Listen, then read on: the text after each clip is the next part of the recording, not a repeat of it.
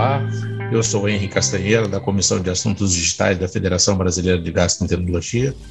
No episódio de hoje abordaremos intolerâncias alimentares. Eu gostaria de convidar, com muito prazer, a nossa amiga, e colega doutora Adélia, grande estudiosa no assunto em questão. A doutora Adélia Carmen Silva de Jesus é membro titular da Federação Brasileira de Gastroenterologia e da Sociedade Brasileira de Endoscopia Digestiva. E hoje vai nos contemplar com a experiência do assunto. Adélia, esse é um assunto que hoje está muito em questão, muito em voga. Eu acho que é muito importante é, você trazer a sua experiência trazer para a gente o que, que você acha de grande importância e relevância a gente tratar é, sobre as intolerâncias alimentares. A gente sabe que existe, como você já falou em outras aulas, muita supervalorização e muita negligência sobre esse diagnóstico. Eu gostaria que você contemplasse a gente com a sua experiência, aquilo que você acha de grande relevância, por favor. Oi, Henrique, obrigada pelo convite, a FBG também. É, eu costumo dizer assim que na, no ambulatório da gente gastroenterologia, a gente não passa nem um dia, nem um dia literalmente, sem ver um paciente com intolerância alimentar, né? E essas intolerâncias muitas vezes estão associadas às outras síndromes, como a dispepsia, síndrome do intestino irritável, refluxo. Então, a gente tem que estar atento é, a esse paciente, principalmente numa anamnese bem feita, né? Como tudo a gente fala na clínica, mas a anamnese bem feita também vai nos levar ao diagnóstico da intolerância alimentar, né? E a intolerância maior, mais conhecida de todas, é a intolerância à lactose, que eu brinco que até o, o vizinho pode dar o diagnóstico, né? Mas nós temos exames hoje para diferenciar algumas intolerâncias, né? A gente tem exame hoje para intolerância à lactose, à frutose, a frutano, e algumas a gente não tem, como a rafinose. Como é que a gente vai perceber isso? Como falei, é numa anamnese com o paciente, né, Henrique? Adélia, como você mesmo citou, hoje a gente tem a oportunidade para muitos, muitas dessas intolerâncias a gente fazer o diagnóstico através dos exames que trazem para a gente dados que são significativos e, por contrapartida, por exemplo, a rafinose, que tem uma frequência bastante alta, a gente não ter o exame que nos comprova, né, o marcador, a dieta de exclusão, sem dúvida que é a grande opção. Correto, Adélia? Correto, Henrique. Aí eu costumo brincar assim, a rafinose eu ligo muito ao feijão, né? Qual o brasileiro que não come feijão? Então, assim, para o primeiro passo de alerta à intolerância à rafinose é você comentar do feijão o paciente. Todo mundo já ouviu falar daquela dieta FODMAPs, né? Só que aquela dieta FODMAPs é muito complicada no dia a dia da gente, porque ela é cara, né, você tem que introduzir, tirar os alimentos, você precisa muitas vezes no auxílio do nutrólogo, nutricionista, que em muitos lugares a gente não tem acesso. Então a gente tem uma, uma dieta Food Maps Light também, né, que a gente pode comentar mais na frente. Mas eu acho que a, a grande coisa é o seguinte: sintomas, diagnóstico diferencial, né, os sintomas da intolerância, geralmente é dor abdominal, diarreia, é, distensão abdominal, gases, né? Que está presente também na síndrome do intestino irritável e outras doenças. Você, por exemplo, você consome alho, que é rico em frutano.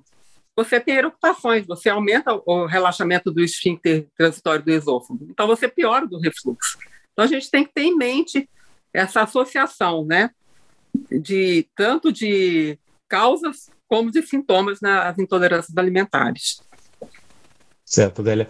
É, o bloat, né, a distensão abdominal, a gente vê nas intolerâncias como uma das queixas bastante presentes no, no dia a dia dos pacientes. Né? É, é uma coisa que incomoda muito, que chama muita atenção e, sem dúvida, que traz muito transtorno. É, o, Adélia, você acha, nessa, na, na tua vivência, na tua experiência, o que, que você vê de mais importante para que a gente possa trazer para esses pacientes que possam amenizar um pouco, que possa trazer um, um certo, uma certa melhora clínica? O que, que você recomenda no seu dia a dia? Bom, primeiro a gente tem que fazer o diagnóstico diferencial da supercrescimento bacteriano do intestino delgado, a SIBO, né? Que é extremamente Sim. frequente e muitas vezes associado. Costumo dizer, o que, que vem primeiro, o ovo ou a galinha? A intolerância leva a desbiose, a desbiose piora a intolerância, né? E nesse caso, por exemplo, quando você suspeita de uma intolerância à frutose, a gente obrigatoriamente temos que afastar a FIBO e tratar. Só depois que a gente pede o exame para intolerância à frutose. porque a cibo interfere na absorção da frutose. E os sintomas são muito parecidos. Aí a gente também já dá uma extrapolada, você pode ter uma disbiose por supercrescimento fúngico. E o que, que vai te fazer a pensar nessas coisas? Anamnese, supercrescimento fúngico, a gente vê em pacientes com monilias vaginal de repetição, pacientes que consomem muito amendoim, né? Então, a gente, muitas vezes, está todo, também tem os dois ah, os quadros clínicos, né? Você pode até ter os três, o FIBO, o FIFO e a intolerância associada, né? Certo, Adélia, com relação à sequência desses exames complementares, o que, que você recomendaria para os colegas é, que você vê de grande relevância no, com, sobre a, o sequenciamento dessa investigação diagnóstica no que diz respeito aos exames complementares? Teria alguma Bom, dica, assim, com o pulo do gato que você recomendaria?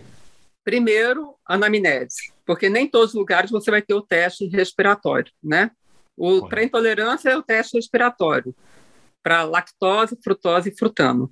É, a lactose a gente tem outros exames, né? É, mas o padrão ouro é o teste respiratório mesmo. Você tem o teste sanguíneo, você tem até a biópsia do adenal, né, para pesquisa.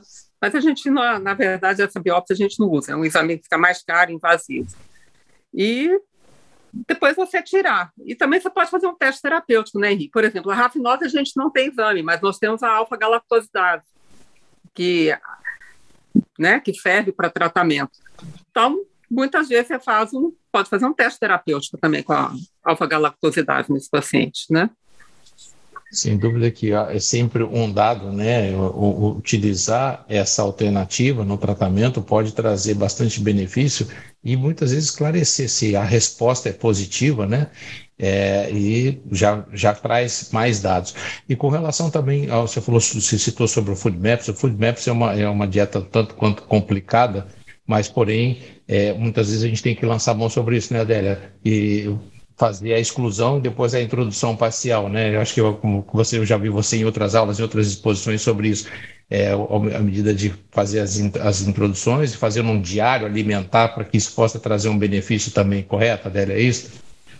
Isso, mas assim, a gente tem hoje, a lactose, fala, é muito fácil você tratar. Você tem, é fácil dar o diagnóstico, e você também tem a lactase. Né? A gente tem que tirar essa neurotização, tipo assim, ah, mas eu não posso comer nada. Você passou um comprimido que tem lactose para mim, como é que você fez isso? Não é. Intolerância é diferente de alergia, né? A alergia você pode, com, com pequena quantidade, já desencadear um quadro. Na intolerância, não. É dose dependente, paciente dependente, né? Como na doença celíaca, você não pode ter contato nenhum com glúten, mas na intolerância ao glúten não celíaco, que na maioria dos pacientes é intolerância ao frutano, você pode consumir uma coisa. Então, acho que a primeira coisa é tem que tranquilizar o paciente, né? Na intolerância à frutose, como eu falei, de afastar sempre o supercrescimento acido primeiro, e não tem enzima, né? Mas você tem uma, uma dieta. Aí é bom você ter um nutricionista, porque quando você adiciona glicose, você melhora a absorção da frutose, né? E a rafinose, a gente tem a, a alfa-galactosidase. Os pacientes com frutano, uma coisa que a gente pode associar é a ficílium, né? Você diminui a fermentação no intestino quando você associa a fibra, né, nesses pacientes. É sobre a associação das fibras, né, Adélia? Muitas vezes elas têm um grande fator de contribuição e, por contrapartida, alguns pacientes têm uma piora da distensão abdominal, né, do bloating. Então, isso é uma coisa também, e acho que essa importância de você ter o conhecimento e o contato direto com o paciente e ter o feedback, acho que faz uma grande diferença também na melhora clínica e nessa resposta terapêutica, né? Adélia, algum outro ponto que você vê como de grande importância e detalhes sobre o estudo diagnóstico, exame laboratorial específico, pelo menos para o diagnóstico diferencial que você acha é fundamental que a gente traga para esses pacientes? Bom, eu acho que a gente tem que afastar a doença celíaca, né, que tem uma forma bem ampla de apresentação, né, e aquela ideia que você tinha de doença celíaca, que é de criança com diarreia, desnutrição, não é a realidade, né, então, vamos afastar sempre a doença celíaca, se possível, afastar o supercrescimento bacteriano, né? E eu acho que desmistificar. Assim, alergia alimentar, é, as pessoas acham que é alergia. Alergia alimentar não é tão frequente no adulto. E chamando a atenção, Henrique, a gente falar de exames, essa dosagem de IgG, né, que muitos laboratórios oferecem essa dosagem de IgG, elas não servem para nada. IgG só serve para mostrar que você já teve contato com alimento. Ele não mostra intolerância nem alergia alimentar. E é um exame caro, né? E nem os convênios pagam. Então a gente não deve cair também nessa conversa da mídia, não, ficar mais atento. Muito importante isso, Adélia, porque hoje a gente vê os pacientes muitas vezes com, com, algumas queixas que já chegam com esses exames prontos, são exames que têm um custo alto e que não traz uma informação tão relevante que possa ter um benefício tanto no tratamento quanto no diagnóstico. E gera aquela aquele clichê do, de que esse paciente não pode isso, não pode aquilo, e com muita restrição que acaba adoecendo de uma certa forma, seja mentalmente como fisicamente, por tanta restrição que elas trazem, né? Mas é isso, Adélia, é muito bom, muito, é sempre muito engrandecedor ouvir a sua experiência, o seu dia a dia. É, e eu gostaria de convidá-los, né, e agradecer a sua participação e convidá-los a aprofundarem mais esse assunto, todos que têm interesse. Hoje nós temos na FBG aulas e estudos, artigos, né, tudo incluído na nossa biblioteca.